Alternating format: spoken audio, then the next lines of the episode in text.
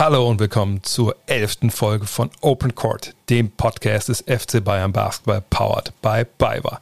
Heute zu Gast niemand anderes als der Geschäftsführer des FC Bayern Basketball, Marco Pesic. Warum sein Weg in Deutschland als Nonnenschüler begann, welcher ehemalige FCB-Coach die dreckigsten Tricks kennt, wer bei der Euro 2005 dem deutschen Botschafter in Serbien Gatorade über den Kopf goss und was das Team beim Top 4 sowie der ersten Runde der Euroleague Playoffs erwartet, all das und noch viel, viel, viel mehr klärt die heutige Folge. Viel Spaß.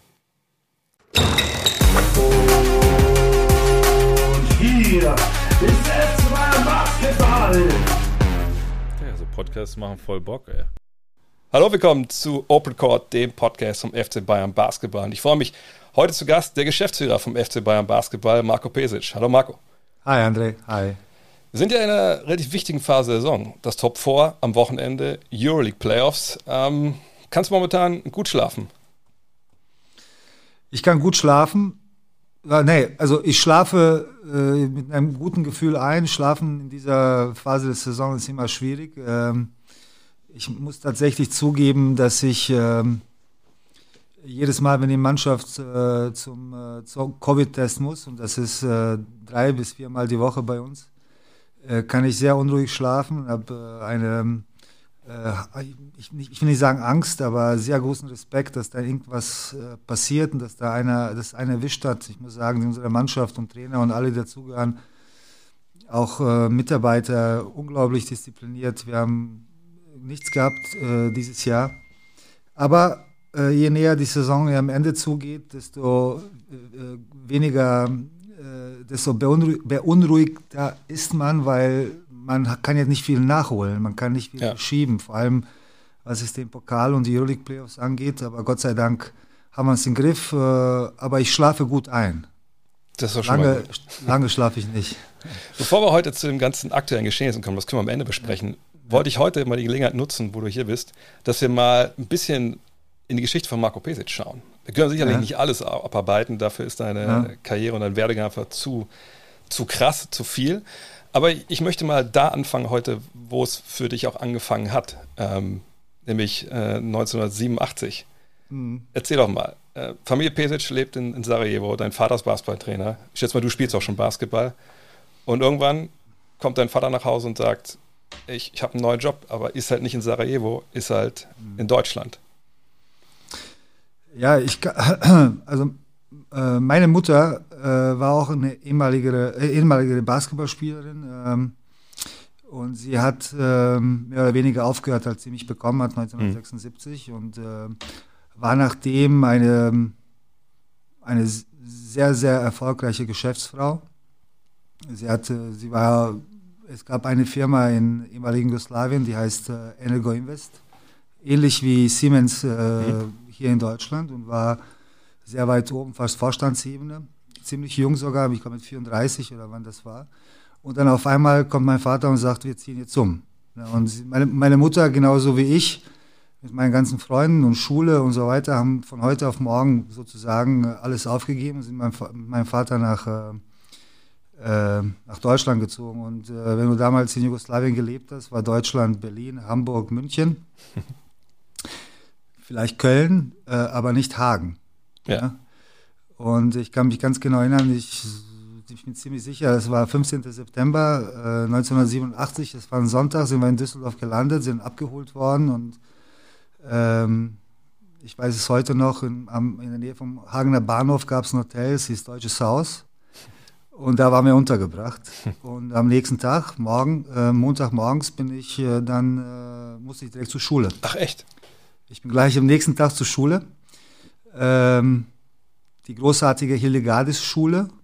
Das Interessante an der Hildegardes-Schule in Hagen war, äh, dass ähm, mein Jahrgang, das war fünfte Klasse, war der äh, erste, erste Jungjahrgang auf der Schule. Es war eine reine Mädchenschule, ein Nonnenkloster mhm. sozusagen. Das heißt, Nonnen haben äh, Unterricht gemacht, zum großen Teil. Nicht alle äh, Fächer waren von Nonnen äh, geleitet, aber ähm, äh, der Großteil.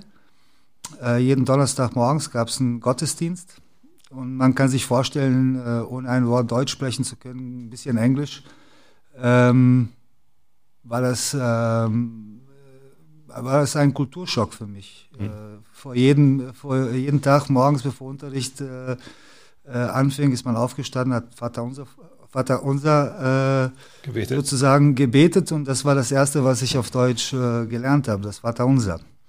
Ähm, ja, und ähm, das war äh, also im Nachhinein, wenn ich jetzt zurückdenke, äh, war das alles äh, mehr als eine wertvolle Erfahrung, aber äh, für einen Zehn, ich war damals zehnhalb, äh, ich bin im Dezember, 6, 6. Dezember geboren, das heißt, das heißt, ich war zehn, fast, also sagen wir so elf fast, äh, war das äh, nicht nur ein Kulturschock, sondern man ist dann rausgerissen worden aus seinem Umkreis, aus seinem Freundenkreis, äh, Schule und dann ähm, äh, kommt man nach Hagen, das ist ja auch, ich liebe Hagen vom ganzen Herzen, ist jetzt auch keine Weltstadt. ähm, äh, und das war schon nicht, nicht einfach, sagen wir mal so. Ja, vor allem, du sprichst ja an, das ist ja dann wirklich eine komplett, nicht nur einfach, ja, wir ziehen eine andere Stadt im gleichen Land, sondern ich meine, wie ja. konntest du dich überhaupt verständigen da zu Beginn? Das muss ja wirklich mehr mit Händen und Füßen gewesen sein. Also ich hatte, ich weiß nicht, ob du dich noch an Jörg Trapp erinnern kannst. Jörg Trapp nicht, nee. Jörg Trapp war zu der Zeit Vizepräsident vom Deutschen Basketballbund ja. und war, äh, war ein äh, sehr erfolgreicher Trainer und Spieler früher bei SSV Hagen. Mhm.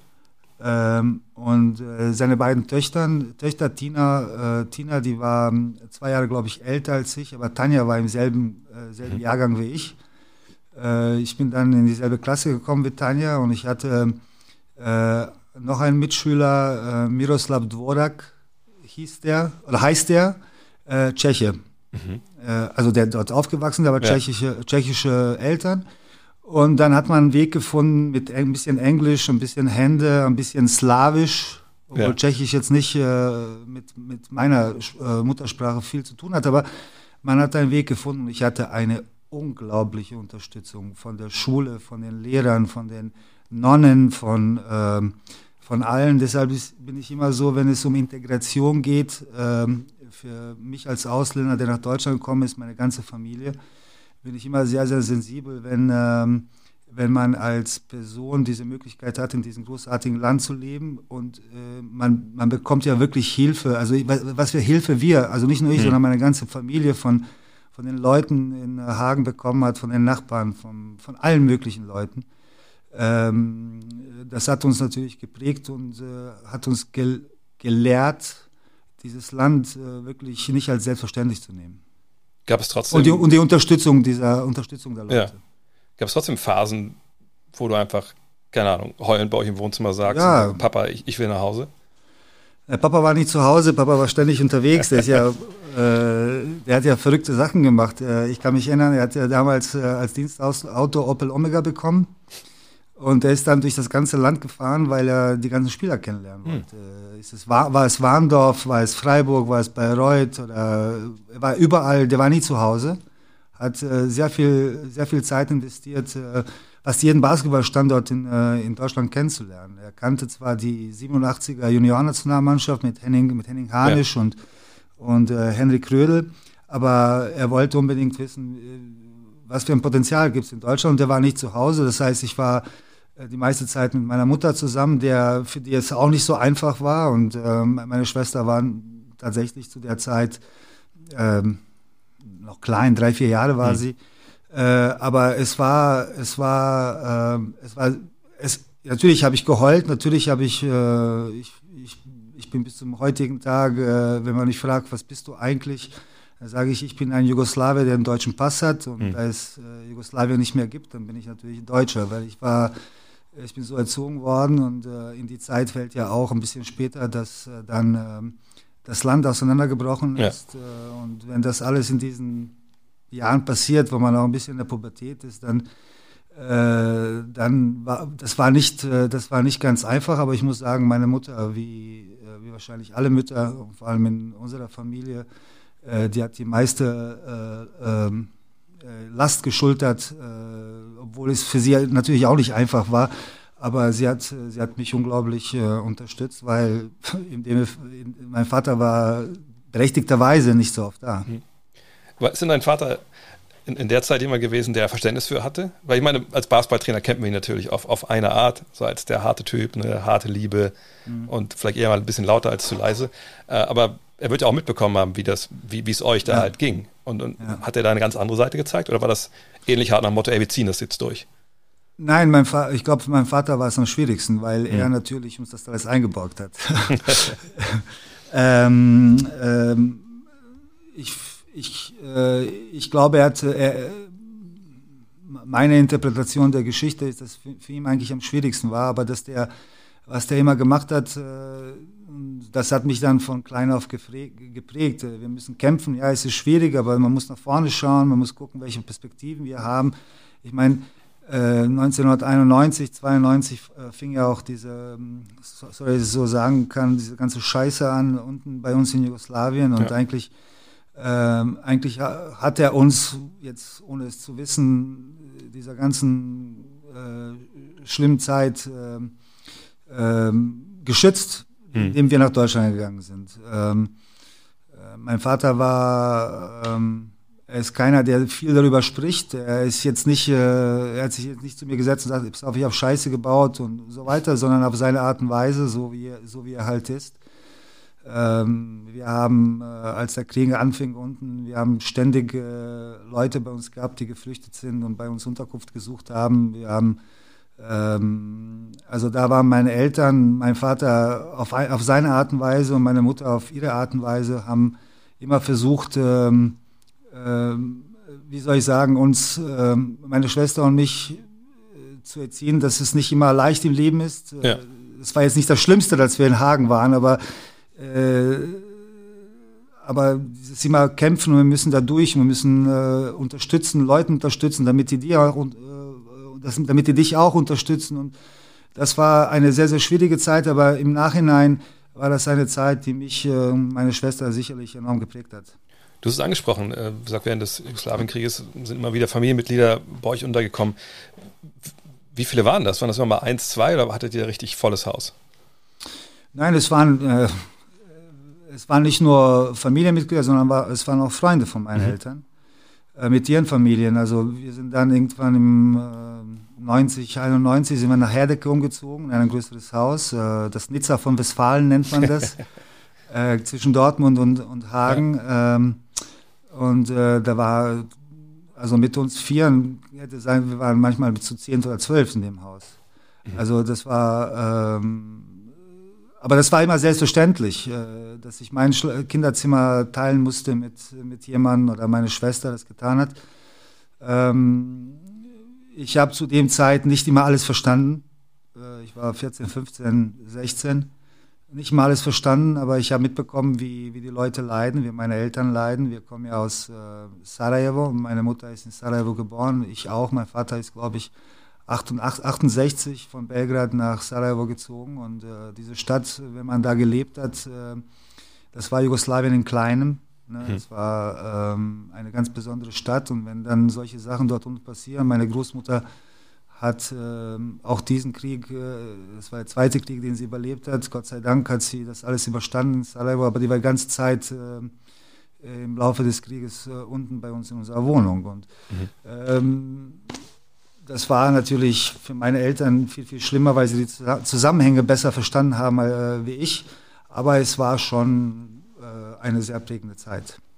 Ich kann mir vorstellen, und das ist natürlich jetzt voll das Klischee, aber ne, A, bist du immer noch in, in einem fremden Land, du weißt, in der Heimat passieren echt Dinge, wie du schon sagst, die vielleicht auch ein bisschen über deinen Kopf hinausgehen, aber du weißt, es ist nicht gut. Ja. Und dann, dann bist du da in, in Hagen und in Herdecke. Stimmt das Klischee, dass dann vielleicht Basketball für dich so das Ding war, wo du gesagt hast, okay, also wenn ich da jetzt in die Halle gehe, und ich zocke, ja. dann, dann blendet das alles aus. Ja, also äh, äh, ganz klar, ganz klar war Basketball.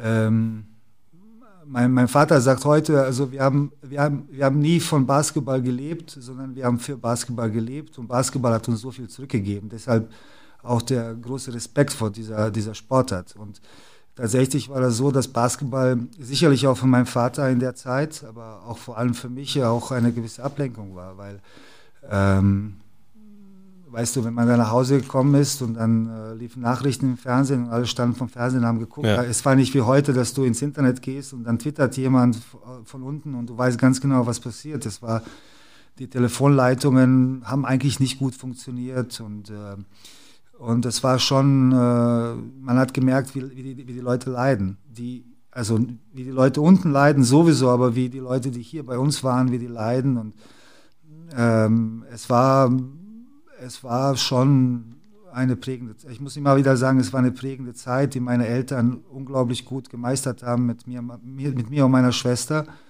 äh, dass wir auch die Werte, die wir vor dem Krieg hatten, äh, auch während dem Krieg, Krieg nicht verlieren, nicht verlieren, nämlich, dass man dass man, egal welche Nationalität man ist, egal welche, welcher Religion man zuge zugehört, dass das, dass das überhaupt keine Rolle spielt, sondern dass der Mensch zählt und dass man, äh, egal ob jetzt jemand Moslem oder äh, serbisch-orthodox ist oder katholisch ist ähm, oder was auch immer, oder jüdisch, es gab auch mhm. viele jüdische Freunde, die wir in Sarajevo hatten, äh, die dort gelebt haben, das eigentlich total egal ist, sondern dass der Mensch zählt. Und ähm, das war da haben meine Eltern, also man kann seinen Eltern eh nicht genug danken, aber das, was die für mich und meine Schwester in der Zeit gemacht haben, weil für die Umstände konnten die nichts, aber uns da durchzubringen und äh, uns, äh, wie soll ich sagen, uns diese, äh, diese Werte, die davor und die vorher so wichtig waren, auch für meine Eltern, dass die sich nicht geändert haben durch diese Situation, weil vielleicht ein Familienmitglied, äh, ein Freund oder ein Familienmitglied dort unten was passiert ist.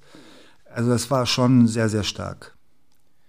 Dann lass uns ein bisschen über Basketball reden, bevor wir ja. vollkommen anfangen zu weinen, beide vielleicht sogar, ja. also weil eine miese Zeit war. Ich habe ja auch mal für, für den Branislav Novcic hieß er äh, damals in, in, England gearbeitet, der auch. Ja, kenne ich, ja. Kennst du Branislav, genau, ja, in der Zeit, der geflüchtet ist und der mir auch natürlich viel von dieser Zeit auch erzählt hat. Das war natürlich auch sehr, sehr bitter. Ähm, aber Basketball, du bist ja einer, der dann relativ früh auch die Nationalmannschaften durchlaufen bist. Ähm, wie war dein Vater da äh, zu dir? War, war er der Coach zu Hause, wie man das sich auch wieder so, so klischeehaft vorstellt, oder hat er sich da einfach machen lassen? Also in der Jugend, als ich äh, bei Brandhagen, äh, zuerst habe ich bei SSV Hagen mhm. angefangen, mhm. äh, da waren meine Te Trainer äh, Michael Preller, äh, Sohn von einem ganz bekannten Klaus Preller, ganz bekannter ja. Schiedsrichter. Ja. Ich weiß nicht, ob du den eigentlich Doch, den Namen du, was, ja. den kennen und Jörg Laube und vor allem Michael Rosenthal dann später in der in der C und B und A-Jugend war ich schon bei TuS Lichterfelde. Und ähm, ich habe äh, also ich habe, wenn die nicht gewesen wären, mit der Gesamtsituation hätte ich wahrscheinlich die Lust am Basketball verloren. Echt? Und äh, ja. die, die, die Unterstützung, die ich auch von dem bekommen habe und von den Mitspielern, ich hatte einen, einen griechischen Mitspieler, Angelo Stergio heißt der, ganz bekannter und ganz erfolgreicher Arzt jetzt in den hm. USA äh, der mich wirklich mitgenommen hat. Und äh, du musst dir vorstellen, ich habe in, äh, in Garnfeld gelebt, Westhofen, das ist dann eine Stunde weg von der, von der Stadt Hagen. Und wenn ich dann morgens zur Schule gegangen bin, dann konnte ich ja nicht nochmal nach Hause und dann wieder mhm. zum Training. Und ich habe viel Zeit mit ihm und seiner Familie gebracht, äh, verbracht. Äh, und er hat mir so viel geholfen, er hat mit mir äh, meine Hausaufgaben gemacht, hat mit mir Deutsch, ich habe mit ihm Deutsch gelernt. Äh, und so weiter. Und diese Zeit dort und die Unterstützung auch, die ich vom, von SSV Hagen bekommen habe, später war es ja die Fusion zwischen SSV und DSV Hagen, Brandhagen und alle, alle Leute dort von A bis Z, auch später der Peter Krüßmann, der mich äh, mit aufgenommen hat in die erste Mannschaft und Alan Lambert auch. Hm. Ähm, äh, ich, also ich, ich, ich, kann nicht sagen, wie dankbar ich bin, weil ohne die wäre ich nicht äh, der Basketballspieler geworden, der ich geworden bin. Mein Vater auf der anderen Seite hat kein einziges Jugendspiel von mir gesehen. Ach krass, okay. Ja, und ich habe zum Beispiel, mein, mein Sohn Lukas spielt äh, auch hier bei FC mhm. Bayern in der Jugend und äh, ich, ich gehe vielleicht einmal im Jahr, aber auch ich versuche nicht hinzugehen, äh, weil das schon, ähm, weil, äh, also der, der hat sich, er hat, seine, er hat sich sicherlich seine Informationen geholt, aber er hat sich total rausgehalten. Mhm. Er war er hat sich überhaupt nicht eingemischt bis zu dem Zeitpunkt, wo ich dann nach Berlin gezogen bin, äh, 93 und ich sozusagen bei Tussli und Kooperation mit Alba Berlin, die gab es damals und dann, wo ich angefangen habe, Entschuldigung, auch für ihn zu spielen. Ja. Aber bis dahin hat sich mein Vater wirklich rausgehalten. Ja, das ist ein gutes Stichwort. Wir haben mal gegeneinander gespielt. Du wirst das nicht mehr wissen, ja. weil ich habe nicht gespielt damals bei, beim FTV Wolfenbüttel. Aber ja, ich, ich weiß so damals, dass, dass dieses, dieses Konstrukt, was du schon angesprochen hast, Tussli und Alba, Das Ja. ist, glaube ich, vielen gar nicht so bewusst. Also für mich war das damals so, also Tusti war eine legendäre äh, Ja. Mannschaft. Also Ja. wenn man damals mal geschaut hat, also aus der Nationalmannschaft, ich glaube, es gab Jahre bis auf Dirk, hatten alle irgendwie mal äh, Kontakt gehabt mit, mit Tusli. Das war einfach, einfach Wahnsinn damals. Ja, es war es ist tatsächlich so, dass die 2002er Mannschaft in äh, Indianapolis, Mhm. bis auf Pascal Roller und, ähm, und Dirk, Genau, ja. Fast hab ich alle- vergessen, ja. Fast alle entweder bei Tusli gespielt haben oder in irgendeiner Art und Weise mit Tusli äh, zu tun hatten, weil sie bei Alba waren. Ne? Ja, genau. Und äh, das, was damals aufgesetzt worden ist, äh, also es gab einen Jahrgang äh, 75, 74, also 75 mit Ademola, Alexander Frisch und Jörg Lüttke und wie sie alle hießen, dann äh, der Jahrgang 74, der noch alles gewonnen hat. Ja, ich bin dann gekommen und wir haben die A-Meisterschaft, äh, äh, ähm, wir haben das, äh, die deutsche A-Jugendmeisterschaft gewonnen. Das war meine erste deutsche Meisterschaft gegen Leverkusen, damals äh, mit, mit Björn Giesek und äh, Mhm. Thorsten Leibenert. Ja, Björn, ja. Äh, ja, äh, die haben ja eigentlich immer die Deu diese deutschen Meisterschaften gewonnen. Und äh, das war ein absolut legendäres Programm, das meiner Meinung nach in der, in der Art und Weise seine, Sei- seinesgleichen sucht in Deutschland. Mhm. Ja, Ich, ich fand das so krass damals, weil, wie gesagt, ne, Jörg Lüttke, den habe ich auch noch, ich weiß nicht, wie viele Blöcke ich Jörg Lüttke gejagt habe, als wir den Tusli Ja. gespielt haben. Und es, ich war immer zu spät. Ja. Ähm, und ich weiß ja, dass hier damals auch Muki Botapcic auf einmal noch gespielt hat. Also damals war er noch nicht so alt. Ja, das war zweite Liga. Genau, Zweitliga gegen uns. war Und ich werde zweite nie Liga. vergessen, weil ich dachte, okay, das ist halt so diese, dieser abgezockte Jugo-Basketball, von dem alle sprechen. weil ich habe von dem Sachen auf dem Feld gesehen, die habe ich noch Ja. nie gesehen. Weißt du, wenn er so im Block rumgelaufen ist, hatte ich als Verteidiger Ja. am Trikot gepackt und in den Block reingezogen. Ja, Mucki war Ist so. Korbjäger hoch, hat sich selber aufs Bein geschlagen, damit es klatscht und all diese Geschichten. Ja, ja. Wie hast du ihn Ja, damals äh, Äh, kennengelernt? Äh, Mu ich bin gekommen äh, nach Berlin und äh, Mucki hat davor, ähm, ähm, ich muss euch eine Geschichte erzählen über Mucki. ja, mach das. Und zwar mein erstes, mein erstes Profispiel äh, war für SSV Hagen am 19. Dezember 92. Okay? War äh, Viertelfinale Pokal in der Eschelandhalle gegen, ähm, gegen Alba Berlin. Mhm. So. Und Mucki äh, war zusammen mit Mario Primorac, glaube ich, äh, Ausländer. Damals gab es zwei Ausländer. Ingo Frey hat gespielt, äh, ich glaube Sepp Machowski, Stefan Ja. Beek. Okay. Das war die Mannschaft. Ja, Ich weiß nicht, ob Stefan noch da, schon da war, aber ich weiß, dass Sepp da war, ähm, Ingo Freier war da, mh, Lutz Vaden, glaube ich, John Dronsella noch, ja. soweit ich mich erinnern kann. Und dann äh, komischerweise, nicht komischerweise, sondern äh, wir haben das Spiel gewonnen. Und äh, Alan Lambert war mein Trainer damals. Ja, Legende, ja. äh, ich weiß nicht, ob du dich äh, erinnerst an Alan. Und das war irgendwie 15 Punkte vor und so weiter. Und drei Minuten vor Schluss lässt er mich rein. Alan. Und dann ist, äh, ist Mucki, äh, irgendwann ist Mucki auf mich zu und hat mich grundlos gefault, damit ich die Freiwürfe Ja, bekomme, mit- damit ich, damit ich ja. Punkte mache. Ne? Ja. Und ich habe meine beiden Freiwürfe gemacht und ich war der glücklichste, ich war 16. Mhm. Äh, ich, entweder bin ich gerade 16 geworden oder ja, ich bin 16 gra- äh, da gerade geworden und das war für mich, ich habe immer noch das, mein Onkel hat mir das ähm, Ticket vom Spiel eingerahmt, das habe ich immer noch. Ja, okay.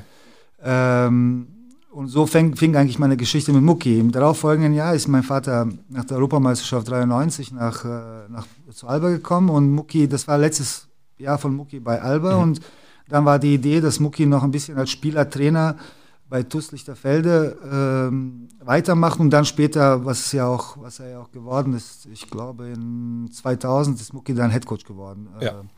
von Alba. Und äh, für uns alle, die in dieser Generation aufgewachsen sind, ähm, Dražan Tomic, äh, Jörg Lüttke, Alex Frisch, ähm, Ademola, ähm, Mitat, Stipo Papic, ähm, jetzt werde ich den einen oder anderen vergessen, vielleicht äh, war Mucki immer der Anker. Ne? Auf dem Spielfeld, wenn man schlechte Noten gehabt hat, in der Umkleidekabine, wenn man geheult hat, wenn es Probleme mit der Freundin oder mit, mit den Eltern gab, war Mucki immer, also Burkhard Schöler war unser Trainer, Ja, der es exzellent gemacht hat, aber Mucki war unser Anker. Mu- Mucki hat sich alles gedreht und äh, Mucki hat gespielt wie, wie verrückt, alle Positionen, hat für uns alle Äh, ich war ja nicht bekannt als guter Verteidiger Ja, äh, stimmt. zu der Zeit. Ich, ja, ich dachte immer, man definiert sich nur für Punkte, man macht. Also hat Mucki auch für mich Verteidigung gespielt äh, und hat alles Mögliche, hat alles Mögliche auf dem Spielfeld gemacht und äh, natürlich abgezockt, mit allen Wassern gewaschen. Ich meine, das, äh, was der alles erreicht hat in seiner Karriere und wo er alles gespielt hat. Und wir haben sehr, sehr viel von ihm gelernt. Auch diese Tricks haben wir äh, vor allem mit, vor allem Mittat, Mittat vor Vor allem Mittag, okay. vor allem Mittat, ähm, haben wir äh, von Mucki eigentlich mitbekommen. Was, was gehört dazu, Profi zu sein? Wie muss man trainieren? Wie, wie, wie, wie, wie verhält man sich? Ich kann mich an eine, eine Busfahrt äh, von, von, von, von Berlin nach Landshut damals äh, äh, erinnern. Da ging es um die Playoffs in die erste Liga. Äh, da hat er uns Geschichtsstunden gehalten, über acht, neun Stunden im Bus. Das heißt, du konntest immer von ihm lernen. Das war, Mucki war für uns alle, das wird keiner, das wird, ich glaube nicht, dass es einen einzigen Spieler gibt, der später auch Nationalspieler geworden ist und alle sind Nationalspieler geworden, äh, der nicht das über Mucki sagen wird. Vor allem, der war damals, der war wahrscheinlich ja, ungefähr doppelt so alt wie ihr. Ne? Also, Mucki? ja. Mucki, äh, ich glaube, Mucki ist Jahrgang äh, s- 64, ja ungefähr, 65. Ja, ja, ja. irgend, äh, irgend, irgend, ja, irgend sowas. Oder sogar noch, äh, Mucki war, wie, wie alt wird er gewesen sein? Also, Ja, weiß nicht. Schon Mitte 30, ja, Anfang 30. ja, Mitte Fall. 30, äh, Ende 30, irgendwann um die Zeit. Ja. Aber dann Berlin, das muss ja auch, ich weiß nicht, war das nochmal ein Kulturschock? Vorhin hast du ja gesagt, ne? ich komme aus Jugoslawien nach Deutschland und ich kenne nur Berlin, München, Hamburg. Und dann hast du Hagen kennengelernt und dann kommst du nach Berlin. Ähm, war das für dich eine totale Umstellung jetzt lebenstechnisch?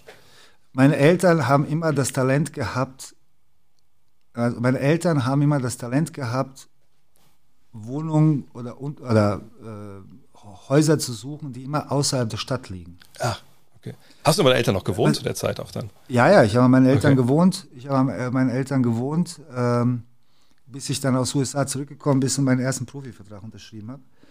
Ähm, und wir haben in Marienfelde gelebt. Das ist irgendwo Ganz weit draußen. sehr weit, ja. sehr weit weg. In der Nähe aber von der von, von, von, von Tusslichterfelde.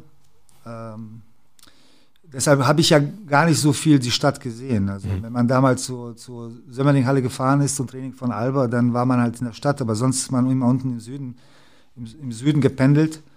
Ähm, ich weiß, dass Alex Frisch in der Nähe von mir gelebt hat. Äh, Wir haben, der hat mir auch, als ich nach Berlin gekommen bin, zusammen mit Jörg Lüttke unglaublich viel geholfen, äh, mich zu akklimatisieren. Ähm, aber es war kein so großer Schock wie äh, aus Sarajevo nach, nach Hagen. Also das, äh, das, das, das ist nicht so. Das ist nicht so gewesen. Vor allem, ich konnte die Sprache und Ja, die, ja, die, die Jungs, mit denen ich dann bei Tusli gespielt habe, wir kannten uns aus verschiedenen äh, Kaderauswahlen und Nationalmannschaften und äh, Turnieren. Also es war echt kein Problem. Dann dieses, dieses Konstrukt Tusslichterfelde, aber Berlin, das ist ja damals so das Vorzeigeding. Ähm, Mhm. Hast du damals viel mitgenommen für das, was du jetzt machst? Weil du natürlich da hautnah dran warst, du hast, diesen, du hast dieses Konstrukt durchlaufen, du wurdest da aufgebaut zum Nationalspieler. Hast du da auch gesagt, wirklich viel mitgenommen, wie du halt Basketball heute siehst? Ähm, ich bin immer vorsichtig, wenn man, wenn man äh, die Zeit mit der Zeit heute, heute vergleicht, weil ähm, es sind ähm, es sind andere Zeiten gewesen, es, galten andere Regeln, Basketball war ein anderes, ähm, das internationale Geschäft war wieder ganz, äh, ganz anders. Äh, was wir aber bei Tusli gelernt haben, auch weil die Konkurrenz so groß war. Also die Konkurrenz in Tusli war, war riesig, also Ja, groß. Ja. Und wenn man sich dann geschaut hat, okay, dann, dann, dann guckst du nach oben und dann spielen auf deiner Position ähm, Sascha Obradovic und äh, Henrik Rödel und äh, Stefan Beek und äh, ich weiß noch, ich, Sepp Machowski und wie die alle heißen, dann denkst du, äh, also wenn ich das jetzt hier schaffe, wie, wie schaffe ich es denn da oben? Ja? Und diese, diese, Konkur dieses, diese Konkurrenz, ob absichtlich oder unabsichtlich von Tusli und Alba so generiert, hat uns eigentlich beigebracht, dass wir kämpfen müssen. Also wenn du jetzt, ähm, äh, wenn, wenn du jetzt was erreichen willst, dann musst du kämpfen. Und da, obwohl wir alle Freunde waren, aber du musst kämpfen, weil sonst kommt Mittat oder sonst kommt Drajan oder sonst bekommt Jörg die Chance oder was auch immer. Und dann ähm, äh, und dann war immer, äh, es ist ein Konkurrenz, äh, äh, es ist eine Konkurrenzsituation erschaffen worden, die eigentlich, ähm, du hast zwei Plätze oben, wie schaffst du es jetzt? Wenn du hochkommst, und dann musst du noch gegen die anderen kämpfen. Das heißt, du musst schon bei Tusli und Muki, da war auch sehr, sehr wichtig. Der hat uns auch provoziert und, mhm. und äh, gegeneinander aufgebracht. Und, äh, und wenn du das jetzt nicht machst, dann kommt Jörg und so weiter. Das war, ähm, aber oben bei Alba haben sie es super gemacht. Also äh, die Marco damals als Manager und dann mein Vater mit Burkhard Prigge und dann kam Muki später hoch. Die haben es exzellent gemacht. Die haben echt Geduld mit uns gehabt. Wir haben mhm. auch gespielt, wo wir Fehler gemacht haben. Aber es ist ein bisschen anders anders wie heute, mhm. weil heute, ich will nicht sagen, gibt es eine künstliche Situation im Sinne, es ist, ich habe so das Gefühl, dass junge Spieler äh, etwas äh, zur Verfügung be äh, bekommen haben, äh, und jetzt, wenn es nicht läuft, ja, dann, dann geht es irgendwo anders.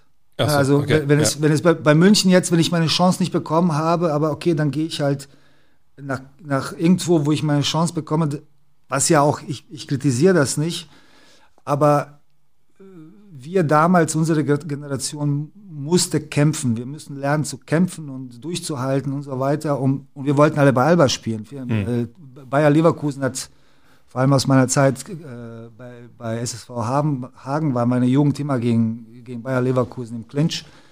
Keiner wollte nach Leverkusen, das hat keinen interessiert, sondern wir müssen, wir wollen zu Alba. Alba ist das 0 plus Ultra. Und, äh, die meisten, die meisten haben es auch geschafft, ja. weil einfach so viel Qualität war, aber es ist uns beigebracht worden, du musst kämpfen, kämpfen, kämpfen um Konkurrenz. Und wenn du nicht morgen da bist, dann ist jemand anderes da. Und das hat uns natürlich geprägt, auch später ähm, äh, bei Alba oder in der Nationalmannschaft.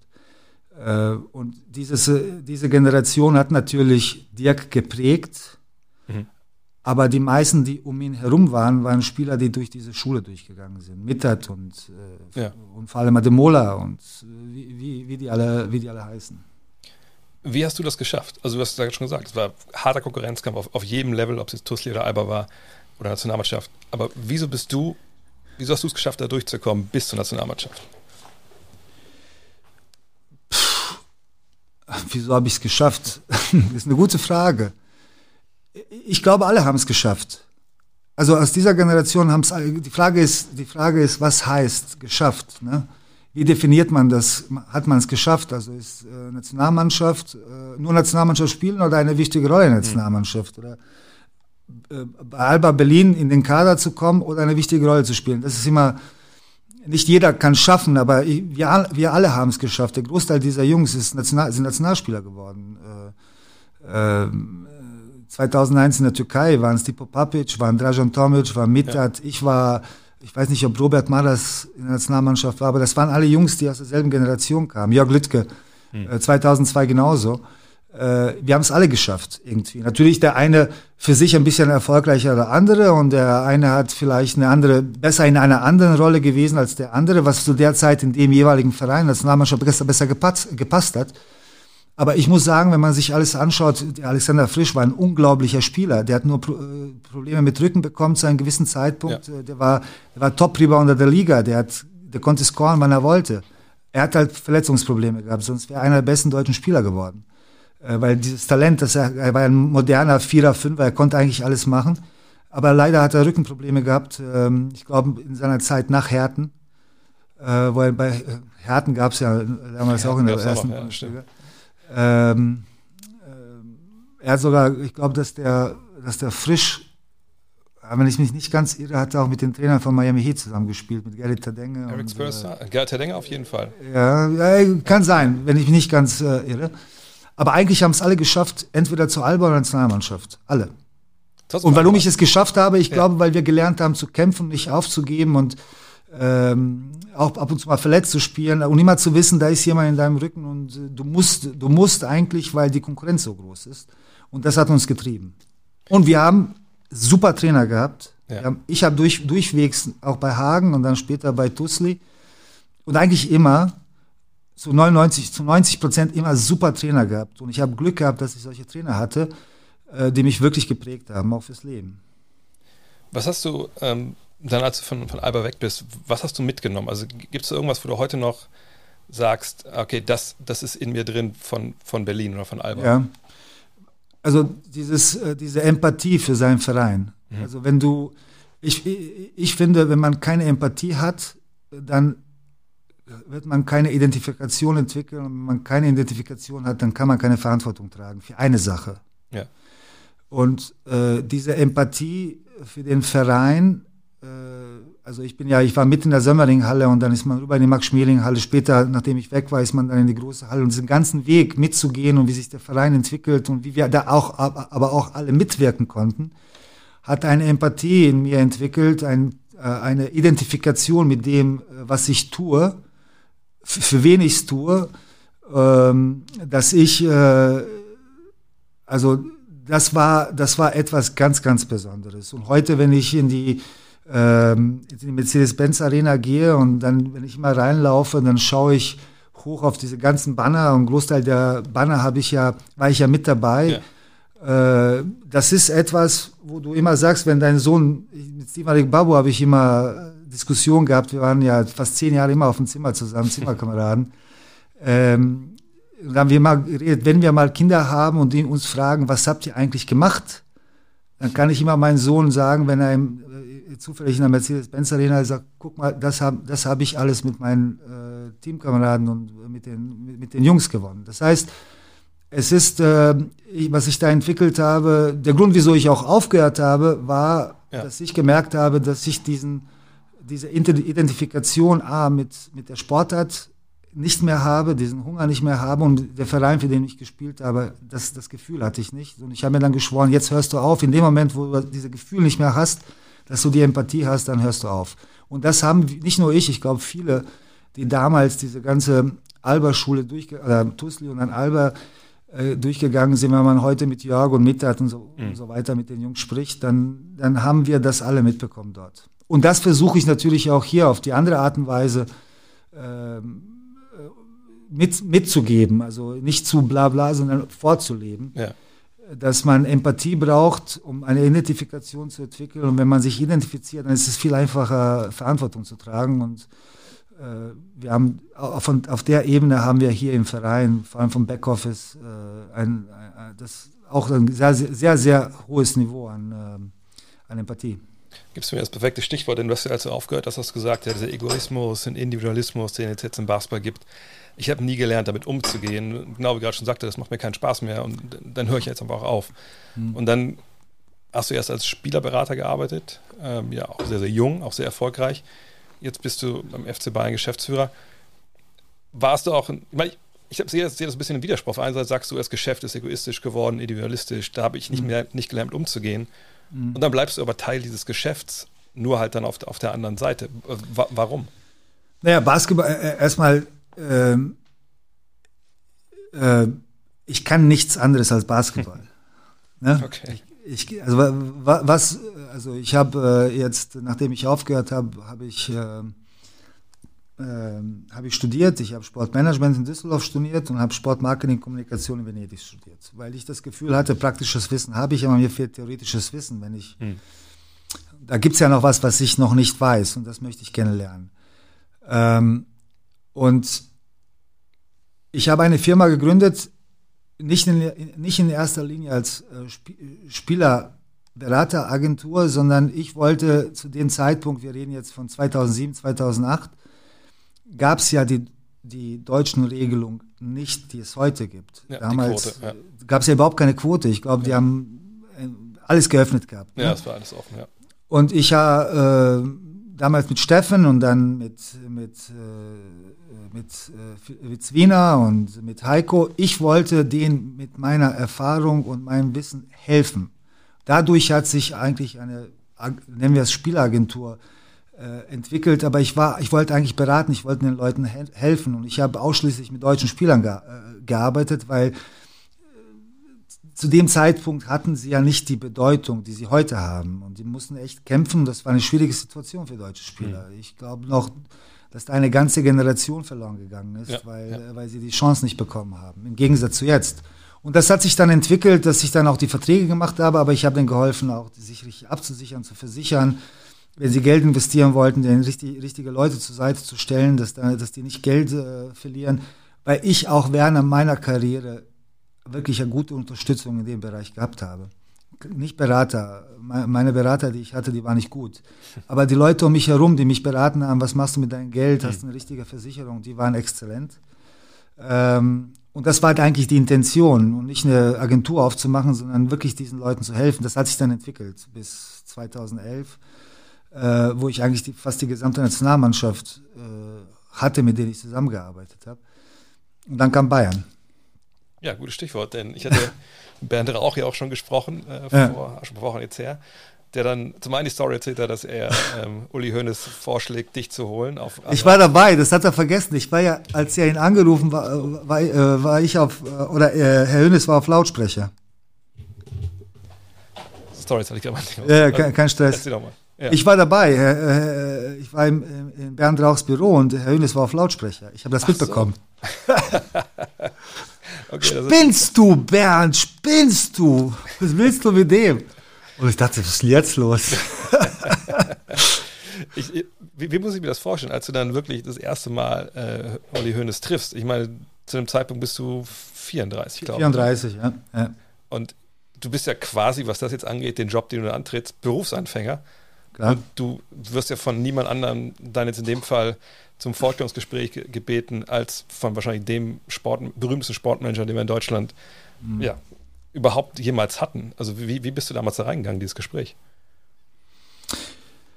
Ich, ich habe mit der Hönes damals weder danach, bis er gegangen ist, keine Vertragsgespräche gehabt. Mhm.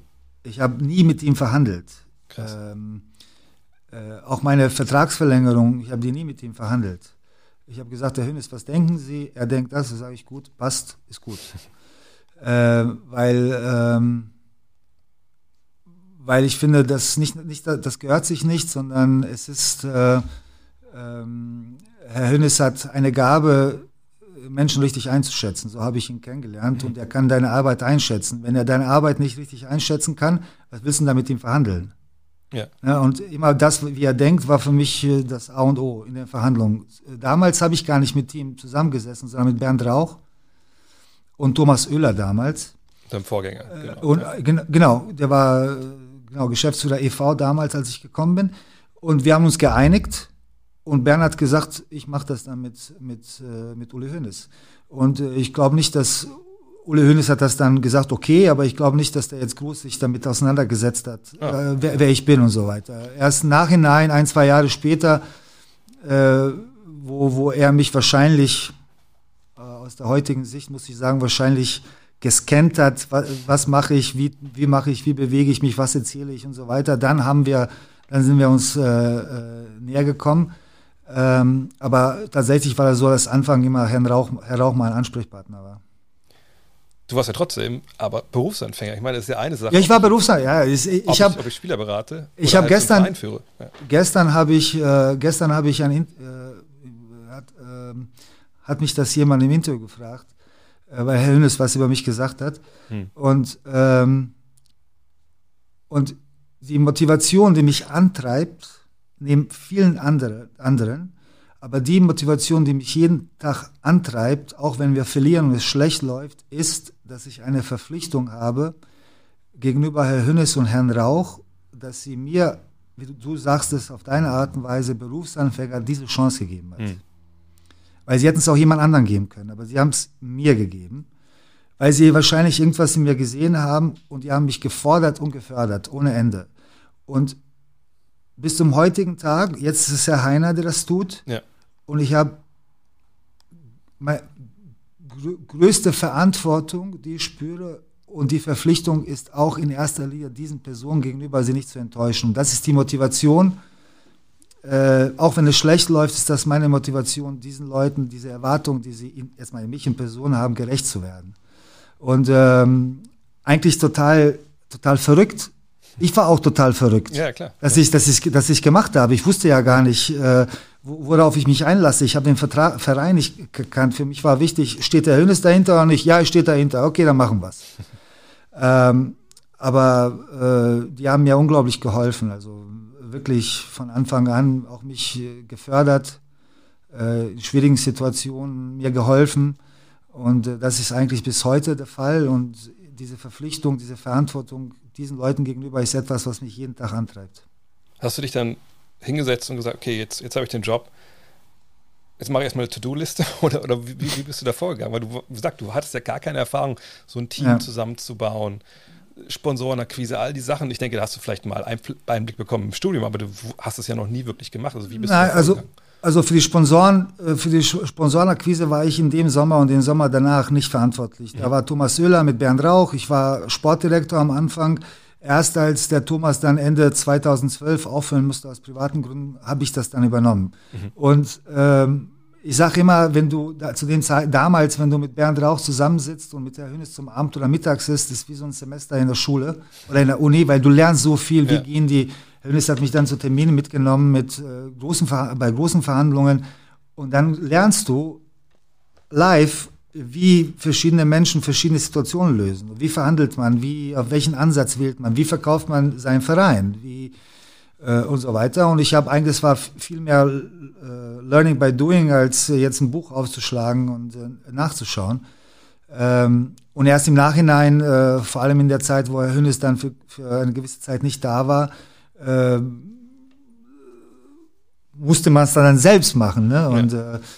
ähm, aber ich habe, es war, du hast ja vor dir Bernd Rauch, ein ganz, also Ingenieurarchitekt, der so viele Sachen gebaut hat und dann dann hast du, äh, dann hast du äh, Uli Hoeneß neben dir. Ich muss dir eine Geschichte über Bernd, äh, äh Bernd Rauch erzählen. Die erzähle ich immer, äh, wenn man, wenn man Bernd Rauch erklären will, dann ähm, Audidom äh, sind reingekommen, Umbauarbeiten ohne Ende. Und dann äh, vorne beim, beim Hauptgang, äh, beim Büroeingang war ein ganz großer Berg von Schutt. Schutt, ne? Und damal, damalige Hallenbetreiber saß auf der Treppe und hat die Hände in den Arm gehabt und sagt, äh, total verzweifelt. Und habe ich gesagt, was ist denn los mit dir? Was, ich war ja drei Monate da. Was ist denn los? Dir? Was ist passiert? Kannst du dir nicht vorstellen, der Rauch. Ich habe hier eine Firma engagiert, die, die diesen Schutt hier abtragen soll, haben denen, keine Ahnung, Geld gegeben. Dann ist er gekommen, hat mir gesagt, ob ich spinne. Und dann ist er gekommen und hat den Schutt verkauft. Das heißt, da ist eine Firma gekommen, die den Schutt gekauft hat und das heißt, er hat noch Geld bekommen für diesen Schutt. Das ist Bernd Rauch. Das heißt, geht nicht, gibt's nicht. Es gibt immer eine Lösung für, für das Problem und man muss weiter suchen. Und weißt du, es gab tausend von solchen Situationen, äh, wo, wo, ich natürlich live mitbekommen habe, wie diese Personen ihre Proble die Probleme lösen. Wie war das sportlich? Ich meine, du warst ja auch für den Zusammenbau des Kaders zuständig. Ja. Gab es da eine gewisse Idee, die du von Anfang an hattest, wie, wie die Bayern Basketball spielen sollen? Na gut, da war äh, natürlich äh, Dirk Baumann eine große Hilfe Klar, äh, ja. gleich am Anfang. Und wir hatten die Idee, dass wir versuchen wollen, die bestmöglichen deutschen Spieler zu bekommen. Wir haben, wir haben in dem Jahr Philipp Schweteln geholt, der noch sehr jung war. 21, 22, Robin Benzing, Jan Jagler ist gekommen, Steffen war da, Demont war da und unsere Idee war, dass wir um den deutschen Kern eine Mannschaft aufbauen mit Ausländern, die vielleicht mittel- oder langfristig eine Rolle spielen könnten. Das war unser Ansatz damals. Und ähm, äh, das war die Idee. Und dann sind wir, ich, ich kannte natürlich den Markt nicht in- und auswendig, aber ich kannte den sehr gut. Äh, wir haben damals das Pech gehabt, dass Sherrod Ford nicht spielen konnte und eigentlich der Vertrag äh, aufgelöst worden ist. Der, der Jaquel Foster war äh, beim ersten Jahr bei uns, war ein äh, exzellenter Spieler. Danach ist äh, Chevy gekommen, Trautmann und, äh, und Homan. Es war schon eine sehr, sehr gute Truppe für das erste Jahr Bundesliga. Ich glaube, wir haben uns das dann kontinuierlich auch äh, verbessert und gesteigert. Wir Aber es war, es war einfach, weil Dirk da war und ja. äh, Dirk wusste ganz genau, was er will. Und das, das hat mir meine Arbeit äh, vor allem im ersten Sommer deutlich erleichtert. Wie hat sich deine Arbeit von damals bis jetzt verändert? Weil jetzt hast du natürlich Daniele Bayesi da, du hast Andrea Trinchieri. Ähm, ich kann mir vorstellen, dass, dass, du jetzt andere Sachen machst als damals. Naja, gut, ich habe heute mit, mit ich glaube, heute mit James Giss darüber gesprochen, dass ich dann, äh, was auch interessant ist, unser erstes, erstes Spiel im Audidom war ein Season Opener gegen Fenerbahce Istanbul. Mhm. Im äh, Sommer, zwei, also im Spielsommer 2011 hat James für Fenerbahce gespielt. Und damals habe ich die Reiseorganisation gemacht für Fenerbahce, habe die Zimmerliste für Fenerbahce gemacht, habe äh, unsere Reiseorganisation gemacht und Adidas-Sachen und so weiter. Das heißt, hab, wir waren, ich glaube, mit mir sieben Festangestellte im Verein. Mit heute sind wir mittlerweile fast 60. Mhm. Und ähm, meine, meine Idee, wie ein, wie, ein, wie ein Geschäft funktionieren soll, ist, dass es natürlich einen Geschäftsführer gibt. Aber die Aufgabe des Geschäftsführers ist es, für die Positionen, die wichtigen Positionen, Sportdirektor, äh, Chief Business Officer, äh, CFO, äh, Marketingchef und so weiter, die bestmöglichen Personen zu holen, die also die besser sind als du. Ne? Ja. Und für diese Personen dann ein Umfeld zu schaffen, dass sie, dass sie arbeiten können. Und das immer natürlich die Strategie vorzugeben, zu sagen, pass auf, da sollen wir hin, das ist die Idee, da, das müssen wir. Und dann diese Leute zu unterstützen, dass sie bestmöglich arbeiten können, um diese Ziele zu erreichen. Und natürlich ist meine Arbeit jetzt eine ganz andere als 2011, 12, 13 mhm. oder 14, weil wir auch andere, äh, weil diese Organisation hat sich auch entwickeln müssen und äh, selbst, sie hat sich ja von innen entwickelt, nicht von außen, sondern man hat sich organisch von, von alleine entwickelt mit den Aufgaben, die, die auf die kamen. Aber heute verhandle ich jetzt nicht jeden Spielervertrag, sondern das, das macht Daniele. Wir setzen uns hin, entscheiden, was machen wir, was können wir, wie sehen die finanziellen Mittel raus und dann spricht Andrea mit dem Spieler und äh, Andre, äh, Daniele verhandelt mit dem Berater und wenn es nötig ist, spreche ich dann nochmal mit dem Spieler oder dem Berater und dann machen wir den Deal zu. Früher habe ich alles alleine gemacht. Ja. Äh, das war auch eine, für mich persönlich eine unglaublich große Erfahrung. Aber jetzt ist meine Aufgabe für die Position, die, wie ich schon gesagt habe, so entscheidend sind, die bestmöglichen Leute zu holen und denen ein Umfeld zu schaffen, dass die, dass die so gut wie möglich arbeiten können. War dir das schwer gefallen, loszulassen in, in einigen Bereichen? Überhaupt nicht, null. Also äh, null, weil das war, das war ja mein Wunsch. Ich finde, ja. Ich finde, äh, ich habe, ich habe gerade davon, wir haben gerade davon gesprochen oder ich habe dir gesagt, äh, die die Verantwortung, die Verpflichtung, die ich dem Verein und den Person gegenüber habe, also da kann ich ja mich als Person nicht darüber stellen, sondern ich muss immer das tun, was für den Verein das Beste ist. Und dass ich jetzt die ganzen Kompetenzen in meiner Hand halte, ich bin ja, also wäre ich so verrückt, weil es gibt, es gibt in jedem Bereich Leute, die spezifisch für den Fall besser sind als ich. Und ich finde, meine Aufgabe ist es, diesen Leuten, diese Leute zu holen und denen die finanziellen, logistischen und die infrastrukturellen Bedingungen zu schaffen, dass sie das Maximum aus, aus deren wissen und können, ähm, schaffen. Weil ich dann natürlich automatisch ähm, für mich, die, also für den Verein die richtige Entscheidung getroffen habe. Und ich glaube, wir haben uns jetzt so eingependelt, dass wir in diesen Bereichen wirklich sehr, sehr, sehr gute Leute haben und das erleichtert meine Arbeit deutlich.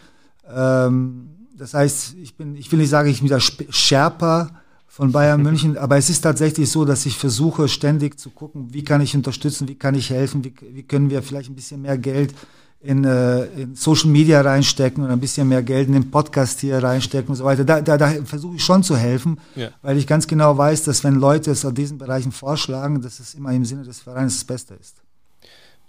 Jetzt bist du natürlich jemand, der seit seiner Karriere natürlich unter sagen wir, Anführern gespielt hat, Trainer, Manager. Ne? Du warst ja eigentlich immer angestellt und jetzt bist du seit einiger Zeit natürlich auch derjenige, genau wie du sagst, ne? der die Bedingungen schaffen muss, der führt. Was hast du für einen Führungsstil? Hast du dir den angeeignet über die Jahre, wo du auch gespielt hast? Musst du das erst lernen? Wie, oder wie würdest du es beschreiben überhaupt? Was bist du für eine Art Anführer? Ah, es ist immer, äh, also ich tue das so ungern. Das muss man dann wahrscheinlich Daniele oder hm. Andreas Burkhardt oder die ganzen Leute, die hier äh, fragen. Ich, äh, ich halte nichts davon, wenn man jeden Morgen, morgen um sechs eine E-Mail an Mitarbeiter rausschickt und dem erzählt, was die machen sollen. Ja. Das, das, davon halte ich nichts, außerdem habe ich die Zeit nicht. Das ist nicht mein Problem. Das ist nicht das, was ich will. Ich bin sehr großer Freund von, ähm, von Eigenverantwortung, Eigenverantwortung und von Eigeninitiative. Und deswegen ist es wichtig, dass man ein Umfeld schafft, dass die Leute auch mal Fehler machen können, aber diese Eigeninitiative, äh, diese Eigeninitiative ist, ist der Schlüssel für unsere Organisation. Das heißt, dass Leute Sachen versuchen müssen, dass, äh, dass man vielleicht auch mal ein bisschen out of the box denkt. Und dann, dann bin ich ja am Fehl am Platz, wenn ich das alles kontrollieren müsste. Ja. Äh, sondern äh, es gibt einen Bereich, in diesem Bereich gibt es einen Verantwortlichen, der hat ein gewisses Budget, das er zur Verfügung hat Und wenn er mehr braucht, versuche ich zu helfen, wenn es Sinn macht. Aber meine Idee ist, dass der dann mit Eigeninitiative Sachen umsetzen muss, Sachen entwickeln muss. Natürlich immer im Blick die Strategie des Vereins, was wir eigentlich erreichen wollen. Und da habe ich größtes Vertrauen in die, in die Leute, die hier arbeiten, weil ich glaube, dass, dass das die Besten für uns sind, für diesen Posten. Ähm, manchmal, äh, manchmal will ich viel zu viel wissen.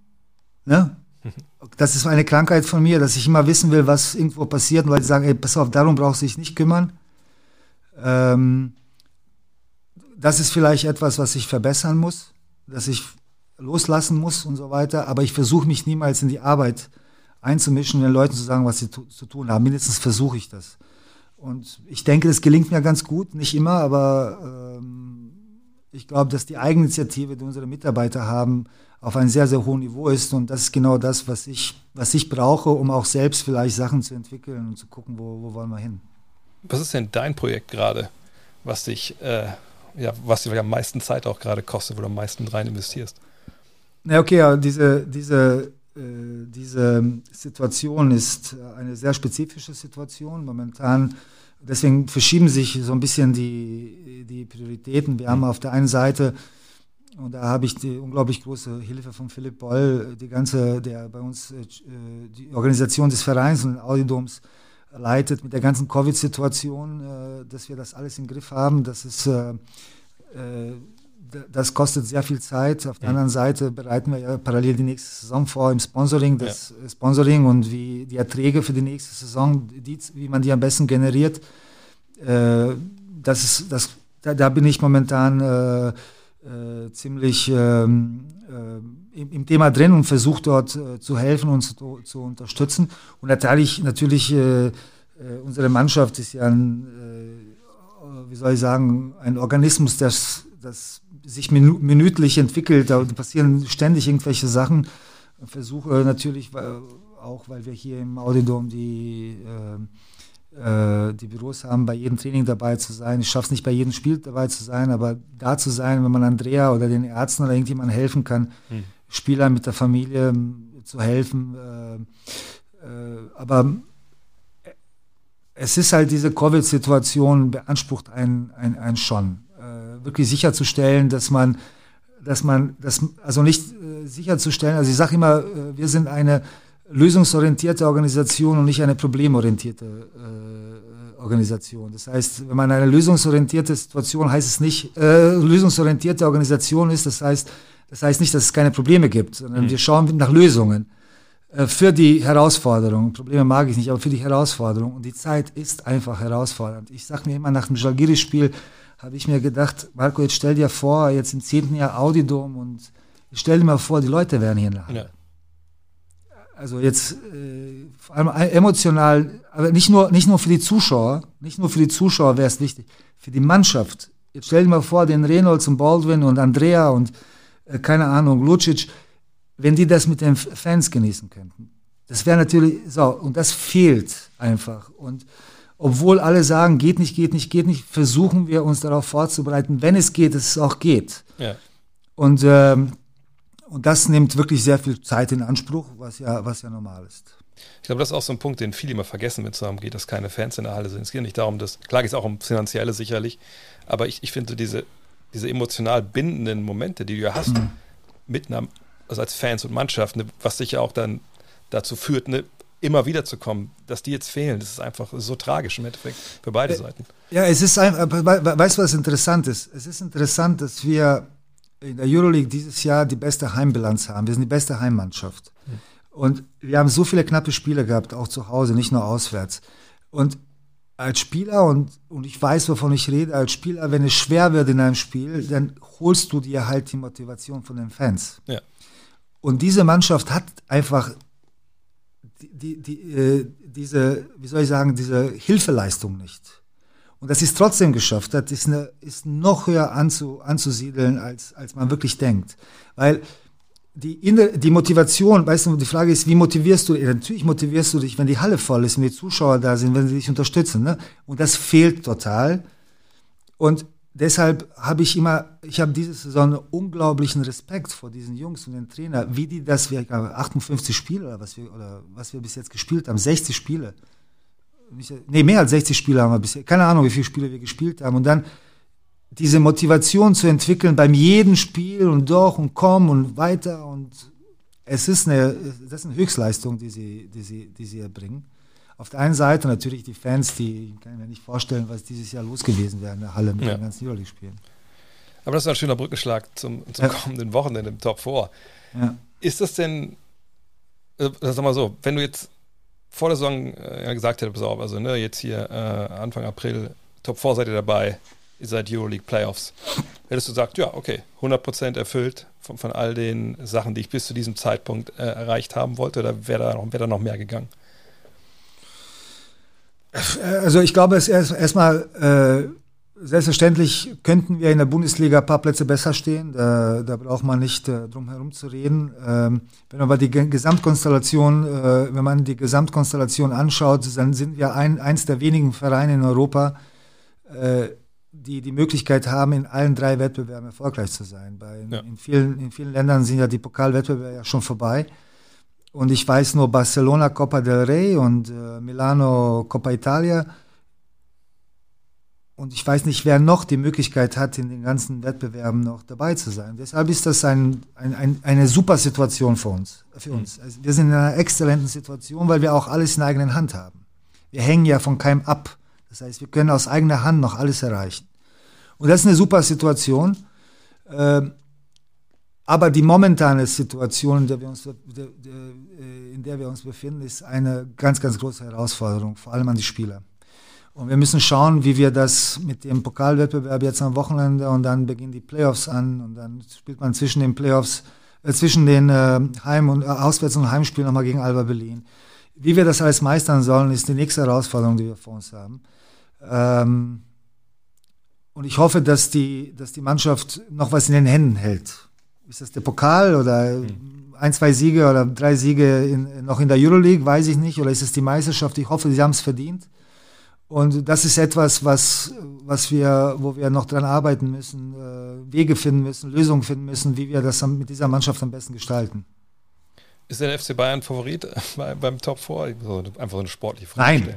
Nein, nein, nein, wir sind kein Favorit, weder anhand der BBL-Tabelle noch sind wir nicht Titelverteidiger, äh, das ist Alba Berlin. Äh, und ich glaube, wir kommen aus einer ganz äh, einer Underdog-Situation. Wenn du jetzt, hast, du hast Alba schon gesagt, jetzt, aber wenn es wieder zum Finale gegen Alba kommen würde, mhm. ist es eigentlich jetzt für dich, findest du ja all die Sachen erzählt, die du in Alba gelernt hast, was du in Alba schätzen gelernt hast. Blickst du heute anders auf Alba, auch gerade wenn es jetzt dann, wenn ihr gegeneinander spielt, oder ist das immer noch so, ey, das, das war mal mein Verein, alles gut, oder gab es irgendwann mal einen Bruch auf dem Weg? Nein, also pass auf, es gibt, äh, meine Mutter sagt das immer, es gibt kein Embargo auf Erinnerung. Hm.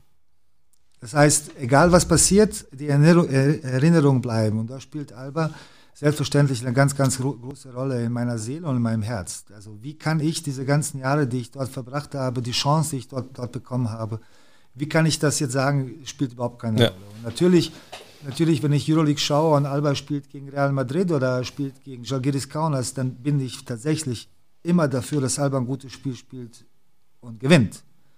Ganz ehrlich, weil, weil es ist ein Teil von mir und ich kann jetzt nicht sagen, weil ich mich ein paar Mal mit Marco gestritten habe, äh, dann, dann nicht. Auch Marco Baldi hat eine große, große Rolle in meiner Basketballkarriere gespielt. Klar. Unheim, unheimlich geholfen, das weiß ich und das werde ich niemals vergessen. Aber wir sind momentan in, äh, in einer anderen Konstellation. Und ich kämpfe für meinen Verein und er kämpft für seinen Verein.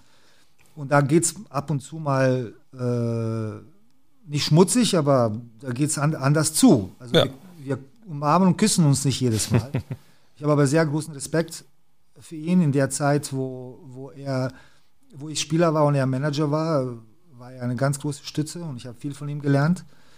Äh, aber wenn wir jetzt gegen Alba spielen, dann ist es, äh, ist es eine Konstellation, die mich persönlich sehr motiviert zu gewinnen, weil mhm. Alba immer noch der Verein ist, der äh, acht oder neunmal Meister geworden ist, äh, ist die Hauptstadt und es gibt ein Flair um Alba herum, äh, aus, noch aus meiner Zeit.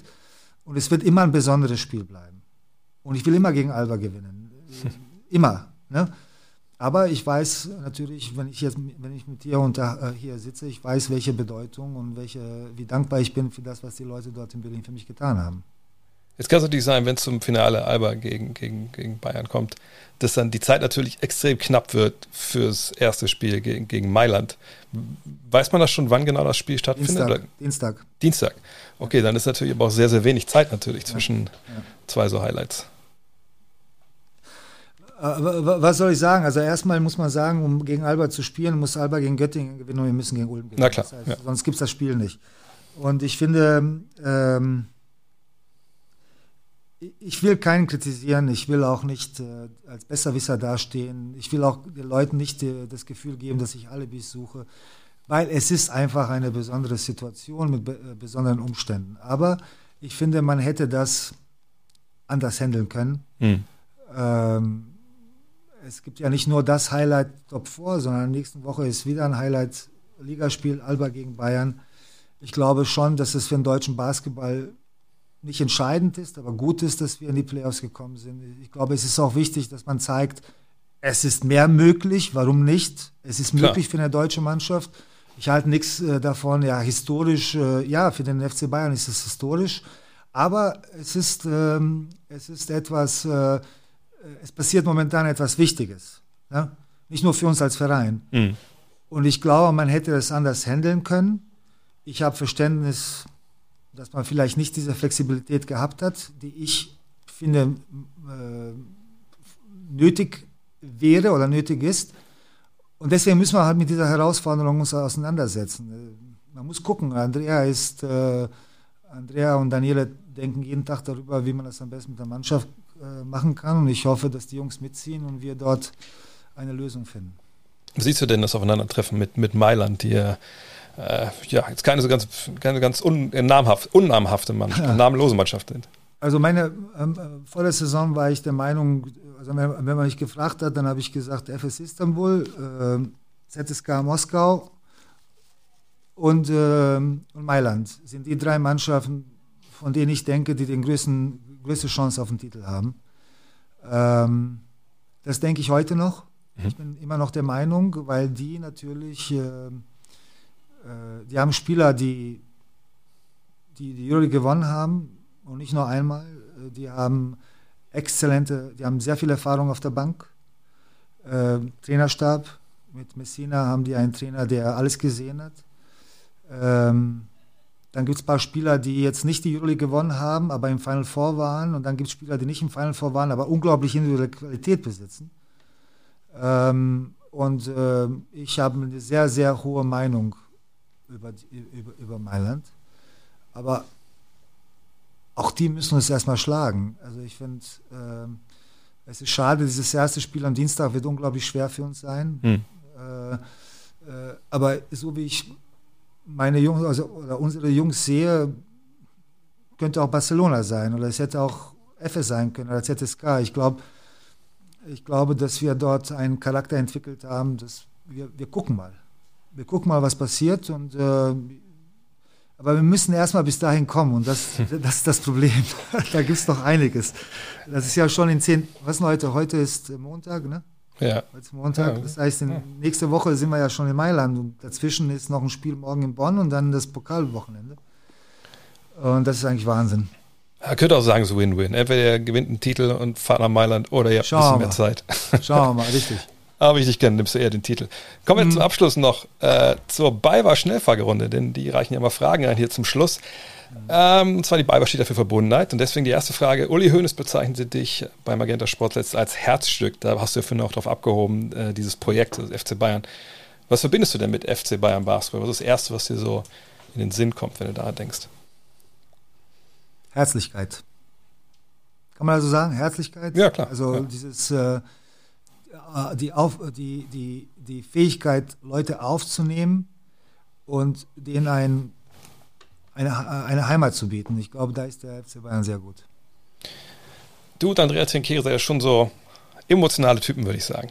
Ähm, was verbindet euch, euch noch außerhalb dieser Emotionalität? Die Liebe zum Basketball. Wie, wie äußert die sich bei Andrea Trinkieri? Ist das auch so ein Typ, der, der einfach 24-7 nur daran denkt, wie, wie er seinen Job macht?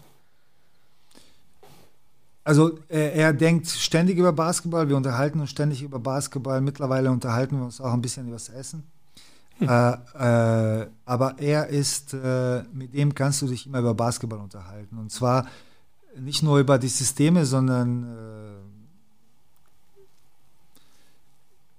wen würdest du über äh, eine Frage an dich? Hm. Du hast äh, Dražen Petrovic und du hast Arvidas Sabonis. Ah, okay. Okay.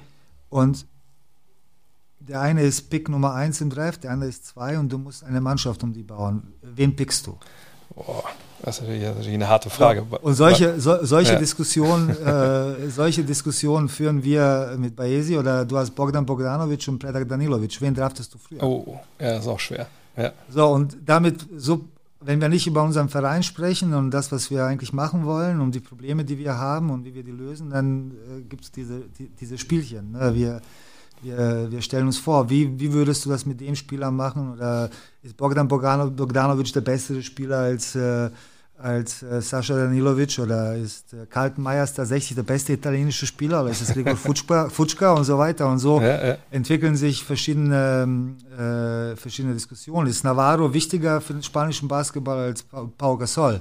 Hm. Äh, und so weiter. Und das sind so Sachen, die nee, da hast du gerade die Idee für einen, ganz, für einen eigenen Podcast gehabt. Da kann direkt der, der ja. Andreas Burkhardt direkt rangehen und, ja. das direkt Kannst konzipieren. Du, du besorgst Sponsoren, dann machen wir das demnächst ich auch. Glaube, ich glaube, da brauchst du sechs, sieben Stunden pro, pro Episode. ja, ist doch okay, ist doch vollkommen okay. Dann die letzte Frage. Verbundenheit schafft Erfolg. Für den FC Bayern stehen mit dem Top 4 im Audiodom und den Euroleague Playoffs die wichtigste Wochen der Vereinshistorie an. Was ist für diese eingeschworene Truppe in den nächsten Wochen noch möglich? Alles ist möglich. Also ich, ich kann nichts ausschließen mit dieser Mannschaft. Ja alles ist möglich, äh, wenn wir gesund bleiben und unsere Kräfte richtig, äh, wie soll ich sagen, äh, einsetzen, unsere Energie richtig managen können, finde ich, ist für diese Jungs ist in dieser Phase der Saison, genau zu diesem Zeitpunkt, sky's the limit. Das ist ein schönes Schlusswort. Und die Hörer werden es gemerkt haben, wir haben weder über Nationalmannschaft gesprochen, Ey, noch über viele auf, andere Sachen. Pass auf, ich muss dir eine Sache sagen. Ich habe dich, immer wenn ich über Nationalmannschaft denke, ne? ja. ich, ich, erwähne jetzt nicht Indianapolis 2002.